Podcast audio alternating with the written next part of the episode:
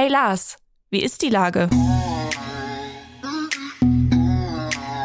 Der fast tägliche Podcast mit Lars Meier.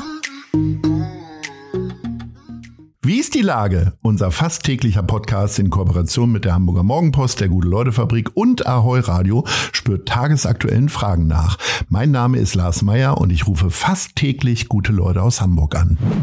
Unsere Werbepartnerin, die das diese Woche möglich macht, ist die Triodos Bank. Als Europas führende Nachhaltigkeitsbank und Pionierin seit 1980 finanziert sie ausschließlich den ökologischen und sozialen Wandel. Für ein gutes Leben, heute und morgen. Und mit einem grünen Giro bei Triodos kannst auch du die Transformation vorantreiben. In Hamburg und weltweit. Das war Werbung. Herzlichen Dank.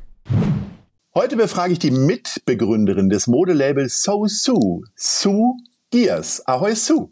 Hallo, freut mich, dass ich da sein darf. Liebe Sue, du hast mit deiner Schwester ein Modelabel gegründet, seid also ein richtiges Familienunternehmen. Total. Ähm, so, jetzt heißt du Sue und deine Schwester irgendwas mit So, also Sonja oder Soraya oder wie? Nee, die heißt Vanessa. Das hat gar nichts damit zu tun.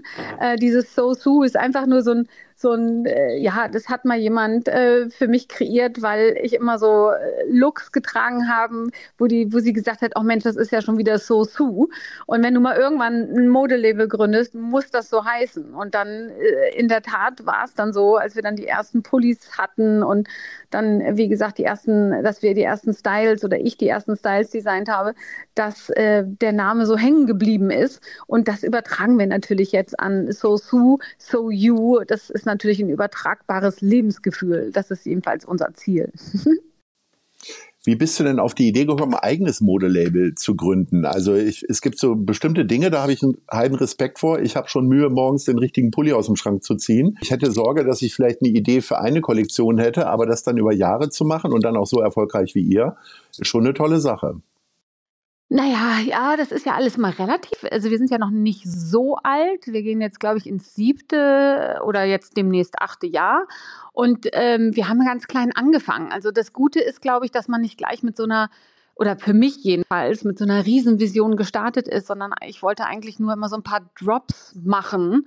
Drops heißt, äh, das sind jetzt nicht irgendwelche Drips, die man sich äh, in die Vene äh, schießt, damit es einem besser geht. Das ist ja auch gerade ganz modern. Ja, naja, das ist dieses Drip, ne, also gegen, gegen was weiß ich, alle möglichen Vitamindrips. Ähm, sondern es sind halt, ich wollte losgelöst von den Saisons und von diesen, diesen Trends einfach immer mal ein paar Teile sozusagen in den Markt werfen als Angebot, äh, was ich so fühle, was gerade so äh, gebraucht wird. Und daraus ist dann in der Tat dann doch eine ganze Kollektion entstanden. Und basically eigentlich geht es um, um interessante, aufwendige Basics äh, und zwar Oberteile. Weil ich selber immer nur Hosen hatte ich nie ein Problem. Ich habe vorher bei der Marke Closed gearbeitet, habe die mit aufgebaut.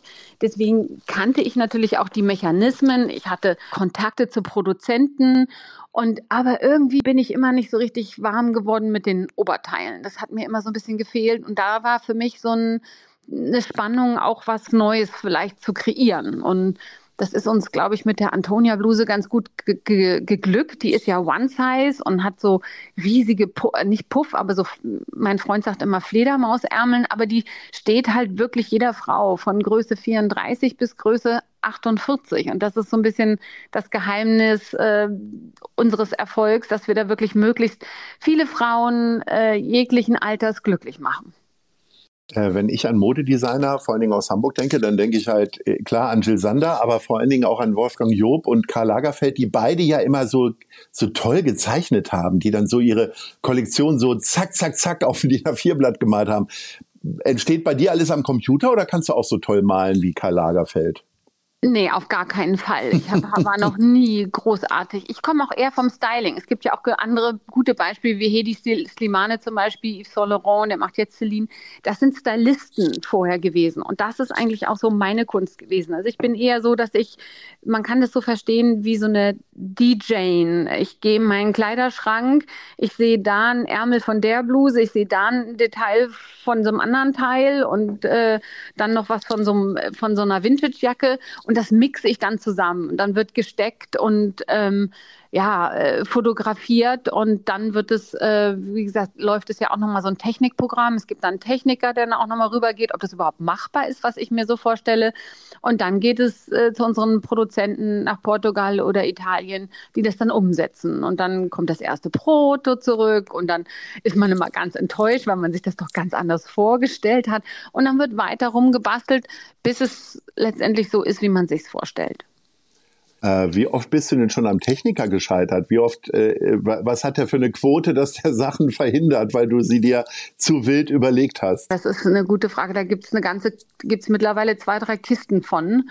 Und äh, das verkaufe ich dann manchmal auf dem Flohmarkt. Aber das, klar, das, äh, das, das gibt es manchmal. Oder manchmal ist es halt auch so, dass es dann eine Saison liegen bleibt und wir einfach nicht, oder ich einfach nicht den richtigen Stoff für das Modell. Also ich bin schon seit ewigen Zeiten zum Beispiel, möchte ich so ein so eine Body Antonia machen und habe aber nicht den richtigen Stoff für eine Body Antonia, also ne, so eine, so eine Body Bluse sozusagen mit diesen weiten Ärmeln. Und, und ähm, manchmal braucht die Zeit auch oder man ist der Zeit so ein bisschen voraus, weil wir ja auch nachhaltig arbeiten und es gibt noch nicht so viele recycelte Materialien. Und ich glaube, diese Saison also diese Idee habe ich jetzt schon relativ lange. Ich kann dir jetzt gar nicht genau sagen, wie lange, wie viele Saisons, aber jetzt glaube ich, schaffe ich das langsam, sie umzusetzen und habe das richtige Material gefunden. Also manchmal scheitert es einfach am Material, weil wir da einfach auch für uns natürlich so, ein, so eine Richtlinie haben. Ne? So, wir, wir, wir möchten halt äh möglichst nachhaltig arbeiten, möglichst mit recycelten Materialien oder dann halt kein Plastik, auf gar keinen Fall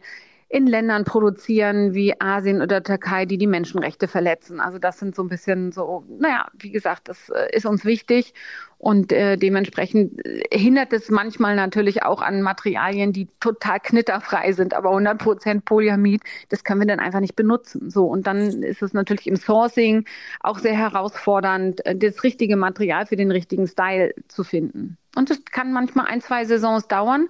Aber wie gesagt, ich setze mich nicht wie diese großen Designhäuser so unter Druck, dass, dass, dass das muss. Also das kommt vielleicht auch mit dem Alter. Ich bin, bin jetzt auch schon äh, Anfang 50 und bin einfach vielleicht auch gelassener, weil ähm, ja, Hauptsache das Teil wird gut und hat eine Nachhaltigkeit und eine Langlebigkeit, als dass es irgendwie jetzt so auf schnell, schnell und man muss jedem Trend hinterher springen. So.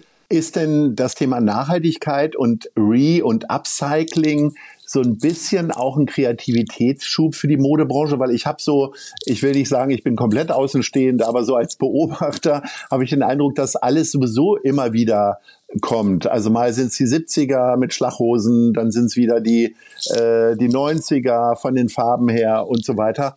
Äh, so richtig einen neuen Trend hat es in den letzten Jahren nicht gegeben, oder doch? Naja, es wird immer wieder neu interpretiert. Ne? Und jetzt im Moment ist es ja auch wieder der Oversize Blazer. Klar gab es das alles schon mal, aber die, die, die Silhouetten, die Materialien sind softer. Es ist nicht mehr ganz so super steif in den, in den Schulterpolstern. Und, und ähm, Recycling, also das ist ja nochmal was anderes, wie die Trends kommen wieder und dann aber auch, äh, was, wie, das in, wie das in der Mode umgesetzt wird. Unsere Körper haben sich verändert. Also ich bin ja sehr viel in Vintage-Läden. Ähm, also früher haben die Frauen nicht so viel Sport gemacht, die waren viel schmäler. Also wenn ich ja so alte Yves Saint Laurent Sachen anprobiere, da komme ich kaum rein, obwohl ich jetzt wirklich auch zwischen der 34 und 36 bin. Aber weil die Frauen einfach eine ganz andere Figur hatten. Und so wirkt es dann natürlich auch nochmal in der Mode äh, wird es anders umgesetzt. Das gleiche gilt für Materialien. Es ist, hat, es ist unheimlich viel passiert ähm, in den Materialien. Demnächst können die wahrscheinlich auch noch denken und, und, äh, und, und passen sich unserer Körpertemperatur an. Und äh, ich würde mich nicht wundern, wenn wir in einer äh, Sakkotasche bald einen Toaster brutzeln können.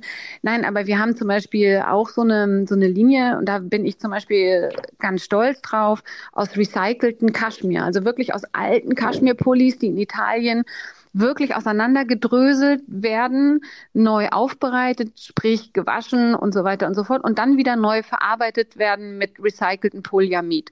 Und das gibt eine schöne neue Optik und dieses Material ist so unfassbar kuschelig und es wird sozusagen kein, in der Mongolei wird keinem Tier das Fell über die Ohren gezogen. Ne? Das ist so, klar, man kann sich natürlich jetzt äh, wieder darüber streiten, inwieweit das nachhaltig ist. Es wird natürlich viel Wasser verbraucht. Trotzdem bleiben, bleibt dieses Kaschmir im Umlauf und wird nicht neu produziert. Und das ist auf jeden Fall für mich ein neuer Ansatz. Vorhin habe ich ja schon gesagt, dass äh, Hamburg in den letzten 40 Jahren mindestens drei äh, unfassbar große Modeikonen hervorgebracht hat. Ist Hamburg denn immer noch eine Modestadt? Also auch von den Konsumentinnen und Konsumenten her? Oder äh, will Hamburg das nur sein und schafft es gar nicht? Ein bisschen wie äh, Sportstadt und noch andere Dinge. Also ähm, wenn du die Berliner fra fragst, und ich bin ja gerade in Berlin und war gerade im KDW, und da sagen die ja, oh, Hamburg, da würden wir gerne mal einen Laden aufmachen. Ne? Ich war gerade lustigerweise im, Celine-Stand und mein, ja, das ist ja nicht so wie in Hamburg. Ne? Also das ist so, die haben hier noch nicht mal Konfektion sozusagen von Celine und überlegen, ob sie auf dem Kudamm einen Laden eröffnen. Ne? Und das ist unsere, unsere Hauptstadt. Dann kann, kann man sich fragen, und obwohl es hier eine Fashion Week geht, kann man natürlich gucken vom Kaufverhalten.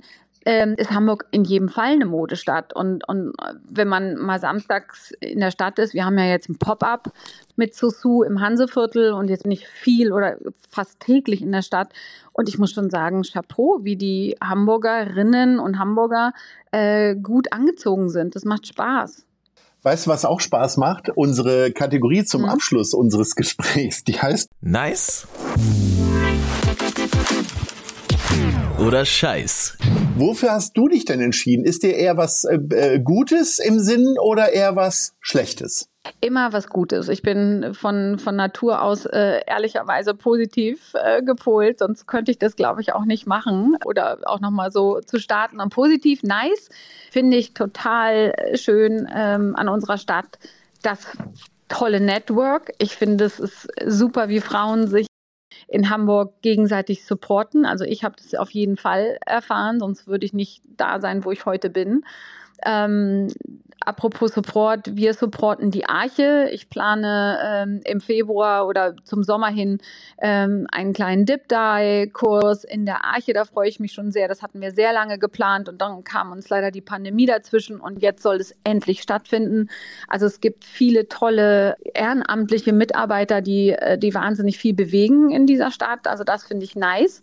Ja, und Scheiß ist natürlich die allgemeine Weltlage und da positive Lichtpunkte zu setzen, finde ich, es sollte uns allen ein Anliegen sein.